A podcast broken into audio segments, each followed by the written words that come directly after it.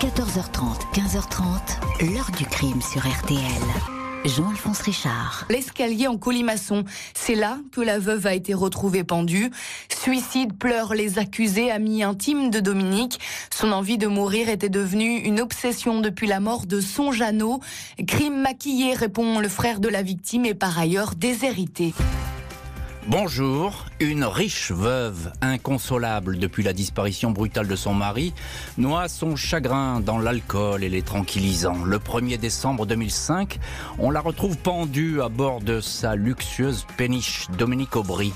S'est-elle elle-même passée la corde au cou ou bien l'a-t-on aidée à mourir? Une mort silencieuse et sans témoin, à l'exception du chien fidèle de la défunte, un chien auquel la justice va s'intéresser et va même essayer en quelque sorte de faire parler lui seul aurait tout vu. C'est cette affaire, en bien des points extraordinaires, que je vous raconte aujourd'hui. Les enquêteurs et les juges vont vite trouver le mobile de ce qui pourrait être un meurtre, l'argent, et s'y tenir obstinément. Jamais un suicide douteux n'aura suscité autant d'expertise, de vérification et même de reconstitution. Reste à savoir si un mobile entraîne forcément un crime question qui sera posée aux jurés de deux procès d'assises et que nous reposerons aujourd'hui à nos invités. 14h30, 15h30. L'heure du crime sur RTL. Dans l'heure du crime aujourd'hui, l'affaire Dominique Aubry, cette veuve richissime connue du tout Paris, longtemps figure de la jet set, était déprimée depuis la mort de son mari à l'hiver 2005. On va la retrouver sans vie dans sa luxueuse péniche dans les Hauts-de-Seine. Ce jeudi 1er décembre 2005, à 14h27 précisément, le commissariat de Neuilly-sur-Seine est alerté de la découverte d'un corps dans une péniche amarrée à hauteur du 42 boulevard Koenig. Il s'agit d'un suicide sur place, les policiers découvrent une imposante embarcation plongée dans une semi-pénombre. Ils tombent aussitôt sur le corps d'une femme suspendue par le cou à un cordage de marine en nylon bleu, corde attachée à la onzième marche d'un escalier en colimaçon qui mène au premier étage de la péniche. Les pieds de la défunte touchent presque le sol. Elle est vêtue d'un jean et d'un pull vert. Face au corps, il y a deux chaises anciennes dont les dossiers sont brisés. La malheureuse les a sans doute utilisées pour se passer la corde au cou. À l'exception de ces chaises renversées sur le sol, les policiers ne notent aucun désordre dans la péniche qui abonde de meubles luxueux et d'objets d'art de grande valeur. Tout est à sa place. La cuisine est nettoyée sur une table basse, deux plaquettes vides de Stilnox, un somnifère, et une boîte vide de Lexomil, un tranquillisant, une bouteille de vodka aux trois quarts vide. Dans une chambre, deux portefeuilles avec de l'argent liquide, des montres de valeur, des papiers d'identité, un livret de famille, la victime s'appelle Dominique Aubry, 57 ans, veuve du célèbre marchand d'art Jean Aubry. C'est l'un des meilleurs amis de Dominique Aubry, Franck Renard-Payen, qui a découvert le corps depuis la fin de la matinée. Il n'arrivait pas à la joindre. Il est donc revenu à la péniche dont la passerelle était levée. Il était inquiet car Dominique avait déjà tenté de se suicider au mois de juillet 2005. Il l'avait retrouvé dans la salle à manger inanimé sur une chaise. En arrivant, Franck a demandé le double des clés à Gabriel, le propriétaire de la péniche voisine. Il a entr'ouvert la porte. Le chien de Dominique, le dalmatien Théo, en a profité pour sortir. C'est là qu'il est tombé sur la malheureuse. Il a compris qu'elle était morte. Il est sorti en criant, a demandé à Gabriel d'appeler tout de suite la police. Franck Renard-Payen explique qu'il voyait quasi quotidiennement Dominique, surtout depuis la mort tragique de son époux adoré Jean Aubry. Celui-ci avait succombé à une crise cardiaque au mois de janvier dans l'avion qui ramenait le couple depuis l'île Maurice. Dominique avait fait tout le voyage à côté de son époux décédé enveloppé dans une couverture. Franck précise qu'il a dîné avec Dominique la veille de sa mort, elle avait bu avant qu'il n'arrive. Il l'a quittée vers 21h30. Elle était ivre. L'autopsie confirme que Dominique Aubry a consommé de l'alcool avant de décéder, 2 grammes 44 par litre de sang. Elle a également ingéré des médicaments, des traces de zolpidem et bromazépam sont retrouvées dans l'organisme. Les experts indiquent toutefois que le cocktail alcool-médicament n'est pas à l'origine du décès. La victime ne présente aucune trace de coup, pas de signe de défense. Le décès remonte à la veille au soir. Les premières constatations établissent qu'il s'agit d'un suicide. deux mois. Après la découverte du corps, 23 janvier 2006, le parquet de Nanterre classe le dossier. C'est sans compter sur le désaccord de la famille de Dominique Aubry, sa mère Geneviève et son frère Frédéric. Selon eux, la malheureuse n'était pas suicidaire. Plainte contre X est déposée pour homicide volontaire. Enquête ouverte le 31 janvier. Et on va voir quels rebondissements vont se succéder au cours de ces investigations qui ne font que commencer. On en reste tout d'abord euh, dans ce premier chapitre au, décor et au contexte de cette affaire et on commence avec notre premier invité, maître Dorothée Bizaccia Bernstein. Bonjour maître. Bonjour. Merci beaucoup d'être aujourd'hui avec nous dans le studio de, de l'heure du crime. Vous êtes euh, avocate de la famille Fontaine, on va résumer comme ça, c'est-à-dire la, la, famille de la, de la défunte, hein, euh, qui s'appelle Dominique Aubry, mais qui était née Dominique euh, Fontaine. Qui est-elle, cette Dominique Aubry-Fontaine Alors Dominique Aubry-Fontaine, c'est déjà Libellule. C'est son surnom, c'est ça? C'est son surnom. C'est une femme qui qui était euh, l'épouse de Jean. C'était un couple euh, très connu, comme vous l'avez dit, euh, du monde parisien, qui avait l'habitude de beaucoup sortir, de, de, beaucoup fréquenter de, plus jeunes gens qu'eux. Et, et c'est une femme euh, fantasque, drôle, très entourée et qui effectivement était très déprimée depuis, euh, depuis la mort de son mari. Depuis la mort de son mari. Cette péniche que j'ai très brièvement décrite, on pourrait y passer des heures, c'est une espèce de galerie artistique, un musée, euh, des objets de valeur partout, c'est ça? Oui, ils étaient collectionneurs, collectionneurs d'art. ils, ils travaillaient dans le monde de, de l'Antiquité et je crois que le mobilier présent sur la péniche avait, été estimé à, plusieurs dizaines de millions d'euros. Ce qui est énorme. Hein. Donc c'est un univers un peu particulier. Donc il y a euh, ce, drame qui intervient. Euh, bonjour maître Philippe Sarda. Bonjour. Merci beaucoup vous aussi d'être dans le studio de l'ordre du crime. Vous êtes l'avocat du frère euh, de Dominique Aubry, Frédéric Fontaine, et vous avez également suivi euh, toute cette affaire. Il y a cette euh, scène de suicide ou de crime, on ne sait pas. En tout cas, la, justice penche pour un, un, suicide. On peut envisager qu'elle se soit suicidée, Dominique, parce qu'elle était déprimée, tout simplement, comme on vient de le dire, et qu'elle buvait peut-être un peu trop? C'était envisageable. Et d'ailleurs, ça a été la, première solution à, la scène qui a été trouvée. Euh, ce n'est qu'après des investigations que euh, le doute sur le fait qu'elle ait pu faire ça toute seule euh, est né dans l'esprit des enquêteurs à juste titre. Il y avait quand même un certain nombre d'éléments qui posaient question. Parce que déjà, on sent et on le pressent qu'il y a beaucoup d'argent en jeu autour de cette femme qui vient de disparaître. C'est une grosse fortune, Aubry. C'est une grosse fortune et les deux personnes qu'elle a vues en dernier étaient directement intéressées euh, par sa mort puisque Renard Payen était son légataire universel et que son ami Eustache était directement intéressé, on va peut-être en parler, on va en parler, par l'héritage que toucherait son ami. Et on va même en parler tout de suite avec notre troisième invité, Nikolai Fakirov. Bonjour Nikolai Fakirov. Oui, bonjour. Euh, Maître Nicolas Fakirov, vous êtes également avocat et vous êtes l'avocat de Olivier Eustache euh, qui va se retrouver euh, parmi les, deux accusés dans cette affaire. J'ai pas encore cité son nom parce qu'à ce moment-là de l'affaire, il apparaît pas vraiment, mais on sait que avec son copain Franck Renard-Payen, ils ont dîné la veille avec la disparue. Qu'est-ce que qu'est-ce qu'il vient faire là-dedans, Olivier Eustache Et qui sont-ils ces, ces deux personnes, Franck Renard-Payen et Olivier Eustache? Ce, sont deux copains. Euh, ils ne se connaissent pas depuis très longtemps. Hein. Euh, ils, se sont rencontrés euh, un an ou deux avant le décès de celle que l'on surnommait Libellule. Mhm. tous les deux un peu malheureux. Olivier Eustache parce que il avait cessé son activité, il venait de divorcer, il était un petit peu seul. Mhm. Euh, Franck Renard-Payen était un garçon qui euh, n'était pas très heureux non plus en ménage. Euh, et ils se sont rencontrés de façon tout à fait fortuite un été en vacances en Turquie au club Méditerranée. Hmm. Et puis ils se sont fait des promesses de vacances. On se reverra à la rentrée. En général, ce sont des promesses qui ne sont pas tenues. Il se trouve que là, cette promesse a été tenue. Franck était en Turquie avec Dominique Aubry. Euh, Dominique Aubry était fantasque. Elle, euh, montait sur les tables euh, lorsqu'elle était un peu prise de boisson. Elle dansait, elle chantait. C'était une originale. Olivier, bah, ça l'a beaucoup distrait. Et, c'est dans ces conditions, au terme de cette première rencontre, qu'ils se sont revus à Paris pour pratiquement ne plus se quitter. Ne plus se quitter, encore un petit mot, euh, Maître Fakirov, euh, c'est quand même une rencontre, je puis dire, qui tombe pile, qui tombe bien, parce qu'ils n'ont pas d'argent et ils sont avec une femme qui a beaucoup d'argent. C'est toujours sympathique. Oui, alors écoutez, moi, euh, je, ne suis pas qualifié. Non, je dis ça en passant, c'est tout. C'est voilà, donc effectivement, elle les accueille à bras ouverts, si je puis dire, c'est ça surtout. Non, alors je suis pas qualifié. Non, mais Dominique Aubry n'a pas accueilli que Franck Renard-Payen et Olivier Eustache.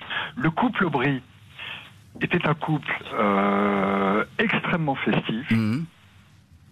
Euh, le drame euh, de, la défunte, c'est qu'elle n'a jamais eu d'enfant, elle ne pouvait pas en avoir. Mhm.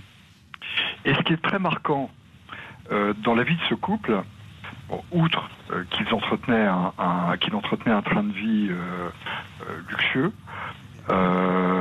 aucune difficulté matérielle. Ils sortaient énormément, mais ils sortaient avec des gens beaucoup plus jeunes qu'eux. Hmm, c'est ça. Euh, et donc il n'y avait pas que Franck Renard-Payen, il n'y avait pas que Olivier. On est d'accord, bien sûr. Il y avait Leroy, il y en avait beaucoup d'autres. Euh, et cette péniche, hmm. péniche sécurisée, c'était quand même aussi un peu une auberge espagnole où, on, rentrait, on sortait euh, presque en toute liberté. Euh, Maître Dorota Bizaccia Bernstein, vous, vous confirmez cette, cette vision des choses? C'est-à-dire que c'est un les, les Aubry, bah, c'est sympa chez eux. Il y, a beaucoup de monde qui passe. C'est très ouvert, c'est très festif, mais les choses changent pas mal quand même dans l'année 2005 et, ça a été beaucoup évoqué euh, lors de, l'audience à la cour d'assises. C'est que effectivement tout un tas de jeunes gens gravitaient autour d'eux et puis ensuite autour d'elle à partir de, début 2005 et du décès de, de son mari. Et peu à peu, le vide s'était fait, et notamment Stanislas Leroy, qui était un, proche, euh, avait été évincé euh, au cours d'une scène un peu particulière, et, il se trouvait finalement, en cette fin d'année 2005, plus grand monde autour de, Libellule euh, que Franck Renard-Payen et Olivier Eustache, lesquels au demeurant ont des profils assez différents et on va y revenir sur ces profils. La thèse de la pendaison volontaire va être remise en doute. Les meilleurs amis de la veuve vont alors se retrouver au premier plan d'une affaire sordide, un meurtre qui aurait été maquillé en suicide. La famille de Dominique Aubry ne croit pas au suicide. Sa mère indique lui avoir parlé au téléphone la veille de sa mort. Dominique allait bien, elle avait des projets de voyage. Elle devait venir fêter son anniversaire le 3 décembre avec Franck Renard Payen. Frédéric, son frère, était fâché avec sa sœur. Il n'avait plus aucun rapport avec elle, un différent d'argent. Mais lui aussi doute du suicide. Un ami du couple que formaient Dominique Aubry et Jean Aubry ne s'étonne pas qu'elle ait voulu se suicider, mais il est surpris que la victime, qui ne savait pas se servir de ses dix doigts, ait elle-même confectionné un nœud de corde. Le fait qu'elle consommait beaucoup d'alcool et de médicaments et qu'elle soit ivre ce soir-là l'aurait empêché de monter sur une chaise et de parvenir à ses fins. Même si des familiers du couple répètent que le suicide était chez la défunte une idée fixe, le doute s'installe dans l'oreille des enquêteurs et celle du juge. Un témoin raconte que Dominique lui avait parlé de son testament. Elle devait tout léguer à Franck Renard-Payen. Franck était tout pour Dominique et Jean Aubry. Le couple le considérait comme son fils spirituel, le fils qu'ils auraient dû avoir.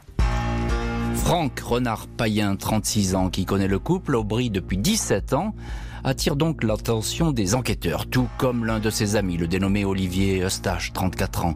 Ils ont dîné tous les deux avec Dominique Aubry le soir où celle-ci a décidé de se donner la mort. Les deux hommes confirment l'avoir quitté ensemble après le repas, qui a été rapide. Dominique avait trop bu, elle était complètement cuite, diront-ils. Ils l'ont laissée, elle a remonté la passerelle. Franck Renard-Payen et Olivier Eustache ont retrouvé ensuite dans un bar du 16e arrondissement Daniela, une vieille amie. Celle-ci confirme la soirée passée avec deux garçons qui étaient normaux, comme à leur habitude. Ils parlaient de Dominique et de son moral à la baisse.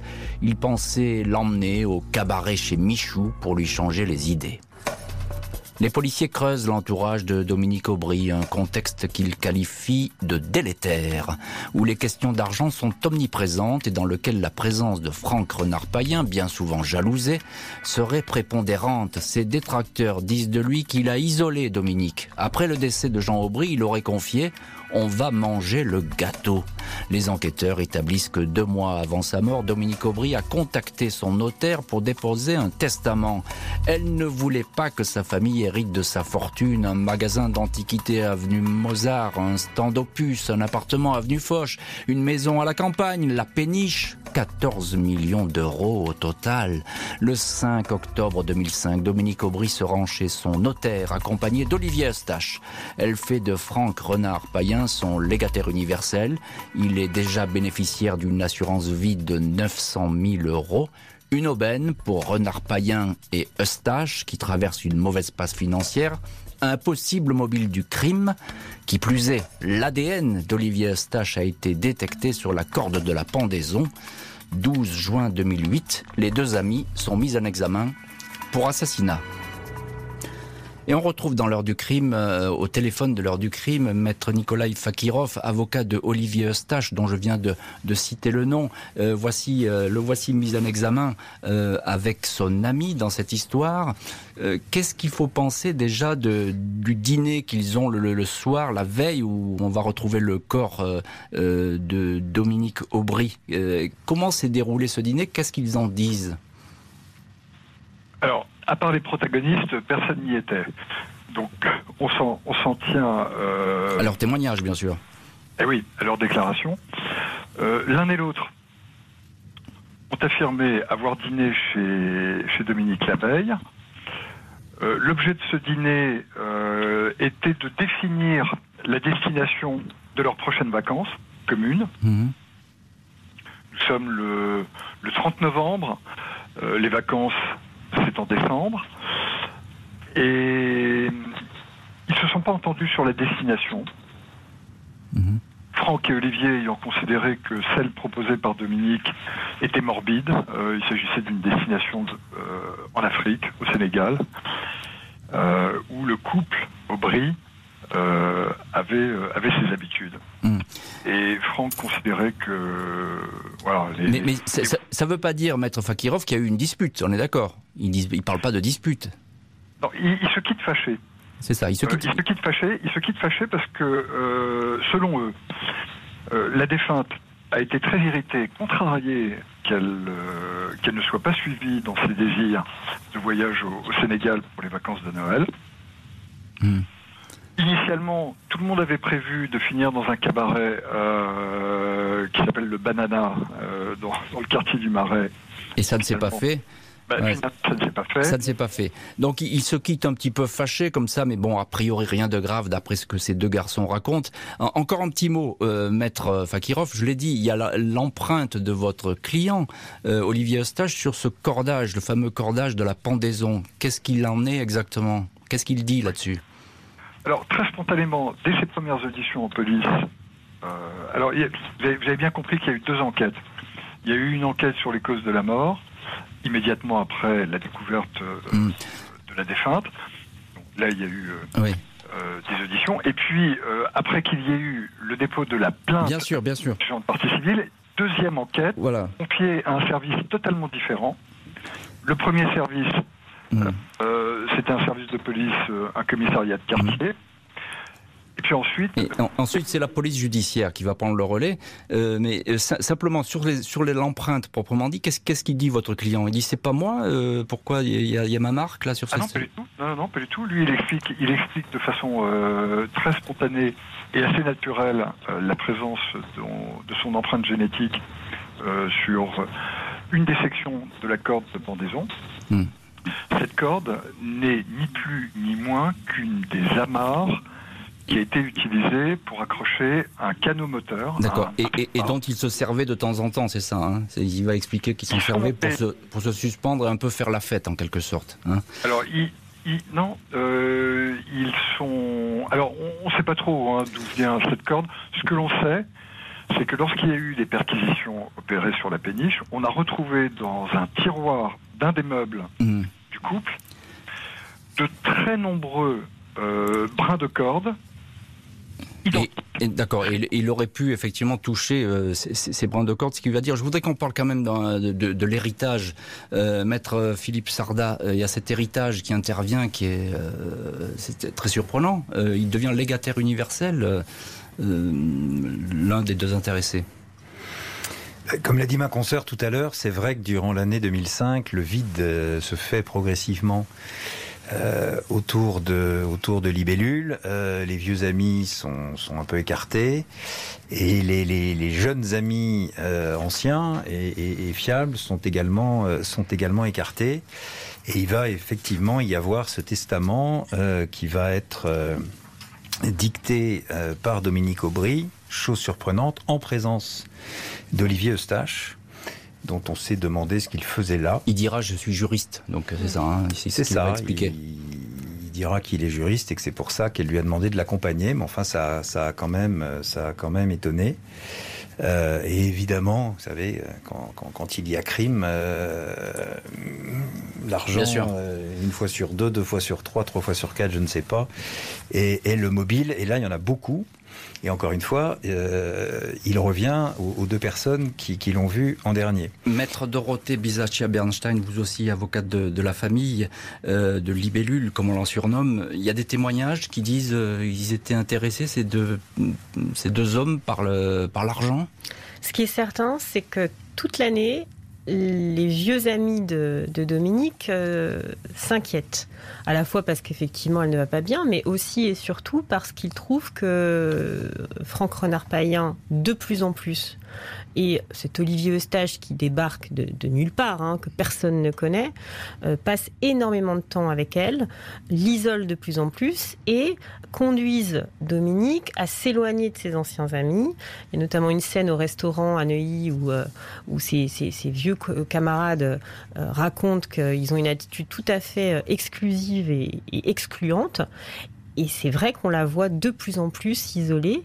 Et, euh, et ça interpelle. Et les, les, gens sont venus le dire au procès. Ils sont venus expliquer ce, cette attitude-là. Hum. Les expertises, il faut le dire, elles sont un peu fluctuantes à ce moment-là sur le, les causes du décès. On a du mal à, savoir ce qui s'est passé. Bah, le problème, ça va peser ensuite dans l'affaire. C'est pour ça, que je vous pose la question. Beaucoup joué. Il y a eu beaucoup d'expertises.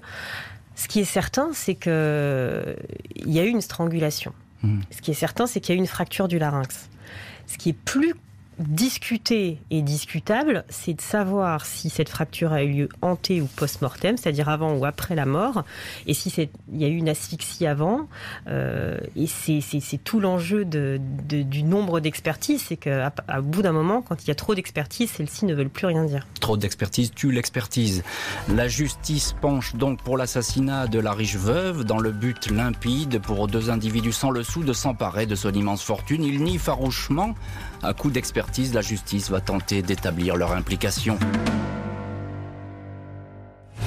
Après la mort de Dominique Aubry, son légataire universel, Franck Renard-Payen, avait empoché l'assurance vie qui lui était promise, près de 900 000 euros. Les policiers avaient également enregistré des mouvements sur les comptes d'Olivier Eustache. Renard-Payen avait encore mis la main sur la péniche, ce musée flottant de 300 mètres carrés, où l'immense terrasse se prêtait à des fêtes mémorables avec le tout Paris. Lors de la première perquisition, une policière raconte avoir trouvé des bijoux, des objets d'art, des tableaux cachés partout, dans la salle de sport et jusque dans la trappe de la baignoire. Franck Renard-Payen et Olivier Eustache démentent avoir assassiné la veuve, mais la justice ne les lâche pas. D'autant plus que les expertises médico-légales sont fluctuantes. Le suicide est possible, mais le crime, notamment par étranglement, n'est pas formellement exclu. Pas moins de 32 expertises, de reconstitution des écoutes téléphoniques. Le dernier juge en charge de l'affaire, Thomas Cassuto, a même l'idée de confronter Renard Payen et Eustache à Théo, le chien de Dominique, un dalmatien qui logeait sur la péniche. Il a passé la nuit près de sa maîtresse morte. Il a assisté à son décès.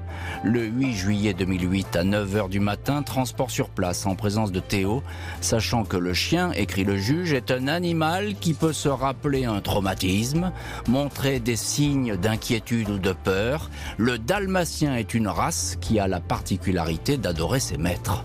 Le docteur Gilbert Mouton, expert vétérinaire, note le comportement du chien. Il regarde fixement l'escalier. Il est inquiet. On va ensuite présenter une demi-douzaine de vêtements à Théo, qui aurait montré une attitude de crainte à trois reprises. Il se promène ensuite entre six personnes, dont les deux mises en examen. Il aurait eu une attitude de défiance envers la sixième personne, qui serait Olivier Eustache. Expertise qui restera sans lendemain, au point même d'être mise entre parenthèses dans la procédure. Alors évidemment, cette histoire de chien s'apprête à sourire et pourtant elle a bien eu lieu. C'est sans doute la première fois qu'un chien est, employé, est utilisé comme témoin, on peut le dire comme ça, euh, dans une enquête criminelle. Euh, Maître Fakirov, euh, qu'est-ce que vous en avez pensé, vous, de cette expertise pour le moins surprenante? Écoutez, tous vos confrères de la presse écrite étaient assez consternés. le canard enchaîné n'avait pas hésité à titrer à propos de cette expertise euh, levez la papate droite et dites je le jure. Ah, c'est excellent, bravo le cadeau. Oui, je pense que ça résume assez bien l'estime, la considération à laquelle on doit tenir euh, cet acte de procédure. Alors je, vais vous dire, le chien, c'est un épisode, mais il y en a un autre qu'on oublie totalement. Rapidement, maître, allez-y. Ah, mais très rapidement, bien sûr. Euh, une des questions qui s'est posée pour déterminer l'heure à laquelle la défunte serait passée était celle de la luminosité euh, de la péniche. À l'heure supposée ou réelle mmh. du décès. Bon. Euh, vous ou moi, si on veut savoir à quelle heure s'est couché le soleil tel jour, on prend le Parisien, le Figaro, on va sur le site de, Météo France. Ben non, on a mmh. fait une expertise, on a délivré des réquisitions à l'Institut d'études des mécaniques célestes et de calcul des éphémérides. Ah, voilà, comme ça on était sûr d'avoir les bons spécialistes sous la main, évidemment. Euh, maître euh, Philippe Sarda, euh, je disais beaucoup d'expertise dans cette affaire. Il y en a plus que de la moyenne, hein, je crois. les cinq perquisitions, pourquoi autant de vérifications? Je vais vous répondre de façon très franche et directe. Je considère que ce juge d'instruction, finalement, a ordonné des expertises jusqu'à ce qu'un expert lui écrive dans un rapport ce qu'il avait envie d'y lire. Mmh. Et tant que il ne, il les experts ne lui disaient pas ce qu'il avait envie d'entendre, notamment sur euh, le, geste qui avait euh, strangulé asphyxier euh, la victime, il a multiplié les expertises et effectivement en créant une espèce de chaos euh, technique dans le dossier, puisqu'à force d'avoir des avis qui se contredisent, forcément on crée un doute. Et lui, qui était si accusateur, a en fait généré, euh, généré un, un doute euh, qui, n'a pas été, euh, hmm. qui n'a pas été euh, surpassé. Maître Dorothée Bizaccia Bernstein, avocate également du côté de la partie civile, l'enquête va montrer que Franck Renard-Payen va dépenser tout de suite l'argent qu'il a encaissé de cette assurance vie. 900 000 euros, c'est beaucoup. Oui, c'est beaucoup d'argent et évidemment, comme dans, toutes les affaires criminelles, Franck Renard-Payen, avant euh, son procès est, libéré euh, il reste très peu de temps en détention provisoire. Le procès aura lieu euh, de nombreuses années après, en 2014, alors que les faits ont lieu en 2005 et qu'il a été mis en examen en 2008. Il est libéré 15 jours seulement mmh. après son incarcération. Et, euh, et, on va le regarder de près. Euh, la, la, justice va le, le, placer sur écoute, on va analyser ses comptes bancaires, on va analyser ses relations téléphoniques. Et, et, et ces choses-là vont parler. on va voir qu'il entretient des relations amoureuses, on va voir qu'il fait beaucoup de cadeaux qui dépense beaucoup d'argent, qui achète beaucoup de choses. Mais encore une fois, euh, le nombre d'expertises, euh, la qualité euh, de sa vie après, ce ne sont pas les éléments qui démontrent la culpabilité de Franck Renard-Payen. Cette culpabilité, il faut aller la chercher ailleurs, et peut-être que dans cette affaire, justement, la manière dont on est allé chercher la culpabilité des accusés ont fait qu'on n'a jamais pu l'établir. Pas de preuves, pas d'aveux, mais un faisceau de présomption face aux deux suspects. Ces derniers sont donc renvoyés devant une cour d'assises pour y répondre de la mort de la veuve. Ce 4 mars 2014, Franck Renard-Payen et Olivier Eustache, tous deux tirés à quatre épingles, comparaissent libres devant la cour d'assises des Hauts-de-Seine, Nanterre. Renard-Payen, s'il est acquitté, pourra prétendre aux 14 millions de l'héritage de Dominique Fontaine, veuve Aubry. Ce playboy né dans une famille de la grande bourgeoisie a fait mille métiers. Il a même travaillé dans la boîte de Régine, la reine des nuits parisiennes. C'est là qu'il a rencontré le couple Aubry. A-t-il manigancé un faux suicide pour accéder à l'héritage? Ceux qui le connaissent n'y croient pas, le décrivent comme un garçon fragile qui a le cœur sur la main. Trop de doutes dans cette histoire, les accusés sont finalement acquittés. 5 octobre 2015, cour d'assises des Yvelines à Versailles, procès d'appel pour les deux hommes. L'avocat du frère de la disparue accuse Franck Renard Payen. Vous êtes entretenu par votre première épouse, puis par Dominique. Vous remboursez vos dettes avec l'argent que vous avez reçu à sa mort, dit maître Schnerb. Un psy dépeint l'accusé comme un immature, longtemps resté dans une sorte de marginalité mondaine. Une trentaine d'experts défilent dans la salle de la cour d'assises sans qu'aucune certitude ne soit établie sur les circonstances de la mort de Dominique Aubry. Les accusés insistent en disant qu'ils ne l'ont pas tué. L'avocat général les qualifie de pas sympathiques et demande aux jurés de les condamner à au moins 20 ans de prison. Alors on verra ce que, va donner la suite de ces réquisitions. Euh, on, va voir quel sera le, verdict. Euh, maître Dorothée Bizaccia Bernstein, euh, avocate de la partie civile, on, a le sentiment que ces deux procès, ils se ressemblent beaucoup finalement. Qu'est-ce qu'on apprend de ces procès? Pas grand-chose. Alors on apprend quand même... quand même les limites de notre système pénal. On apprend que quand une enquête est mal engagée, il est difficile de la rétablir. On apprend qu'on peut avoir une conviction et pour autant euh, constater que les éléments ne sont pas suffisants et qu'on ne peut pas condamner des gens à 20 ans euh, d'emprisonnement au conditionnel, ce qui était pourtant ce que l'avocat général euh, avait requis.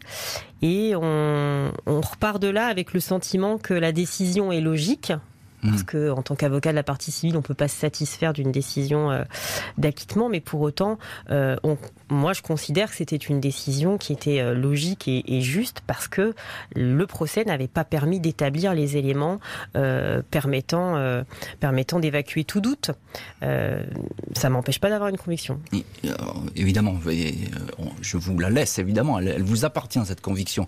simplement, il, va y avoir un déplacement sur la péniche, je crois. En quelques mots, vous pouvez nous dire on constate C'est un déplacement de justice hein, de la cour d'assises. C'est très impressionnant et très rare. Euh, on est tous à la cour d'assises, donc euh, euh, les, tous les jurés, les magistrats professionnels, les avocats, les partis et, les journalistes de la presse judiciaire sont dans la salle. Il y a un public important et, on va tous se déplacer. Bonne vingtaine, trentaine de personnes sur la péniche pour voir comment euh, la scène euh, a pu se passer, comment les lieux sont figurés, parce qu'effectivement, ce qui avait attiré l'attention euh, de la cour d'assises et notre attention à nous en tant qu'avocats, c'était que la description qui était faite du corps de, Dominique Aubry, c'était que ses pieds affleuraient le sol et qu'elle elle, s'était pendue à une marche de, son escalier en colimaçon. C'est une petite femme. Hein, c'est une toute petite femme. les lieux sont décrits comme étant finalement assez exigus, puisque c'est une péniche. Et euh, il y a l'histoire de la pénombre, euh, on ne comprend pas très bien euh, comment elle a pu se pendre dans le noir, parce qu'on constate, les voisins constatent qu'il faisait noir. il y a une histoire de, de, de, passerelle qui est relevée, cette corde qui est très, très, de manière assez complexe, nouée, alors qu'on l'a décrit comme assez peu habile, en tout cas pas mmh. propre à faire des nœuds de marin.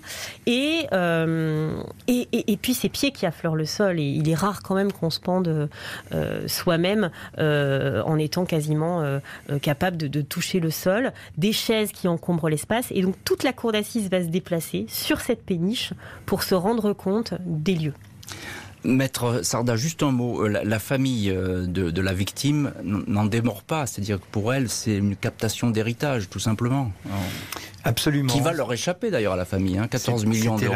C'était la conception de la maman, bon, qui est décédée pendant la, pendant la procédure. Hein. son fils et, donc le frère de, Dominique Aubry s'est retrouvé seul euh, à occuper la partie civile, ce qui était pour lui une position difficile parce que on, a su très vite dans la procédure qu'il y avait un, conflit assez fort entre la sœur et le frère et, notamment qu'elle disait qu'elle ne souhaitait pas euh, qu'il hérite. Donc euh, il héritait du souhait de sa mère euh, de, maintenir cette partie civile, et c'est vrai qu'il a été beaucoup mis en cause lui aussi dans ce dossier. Le procès d'assises est prévu pour durer 14 jours. Cette fois, les jurés vont-ils croire à la thèse de l'accusation, un simulacre de suicide? Ce 19 octobre 2015, Franck Renard-Payen et Olivier Eustache sont en larmes à l'annonce du verdict. Les voilà à nouveau acquittés. Ils n'ont pas tué Dominique Aubry ni maquillé un crime en suicide. C'est le procès de trop pour Éric Dupont-Moretti, alors euh, avocat de l'un des accusés.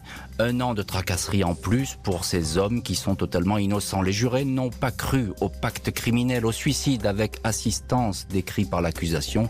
Ils n'ont pas considéré Renard Payen comme un vénal pique assiette avec ce verdict. Franck Renard Payen redevient de facto un homme riche. Il peut revendiquer l'héritage de Dominique, 14 millions d'euros.